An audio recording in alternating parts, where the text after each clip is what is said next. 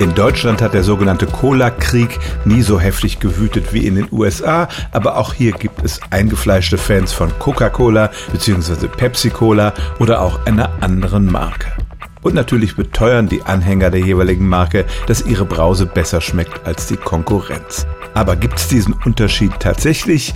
Es gibt Cola Gourmets, die können tatsächlich die Geschmäcker auseinanderhalten, beschreiben sie mit unterschiedlicher Charakteristik.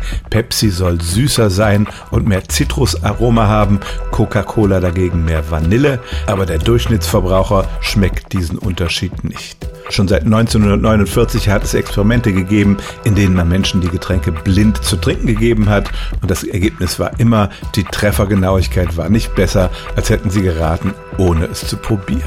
Man hat auch die Leute schon in Hirnscanner geschoben, wenn sie Cola getestet haben.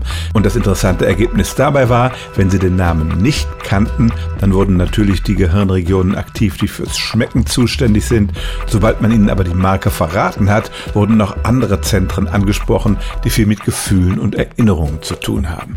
Und das ist ein richtig neurologischer Beweis dafür, dass Marken bei uns Emotionen auslösen und dass eine geschickte Marketingkampagne unsere Präferenzen dauerhaft dauerhaft beeinflussen kann, dann ist der Mensch eben sein Leben lang ein Coca-Cola-Trinker oder ein Pepsi-Trinker. Mit dem Geschmack der Limonade dagegen haben diese Vorlieben wenig zu tun, weil die wenigsten Menschen den Unterschied überhaupt schmecken können. Stellen auch Sie Ihre alltäglichste Frage unter stimmtz.radio1.de.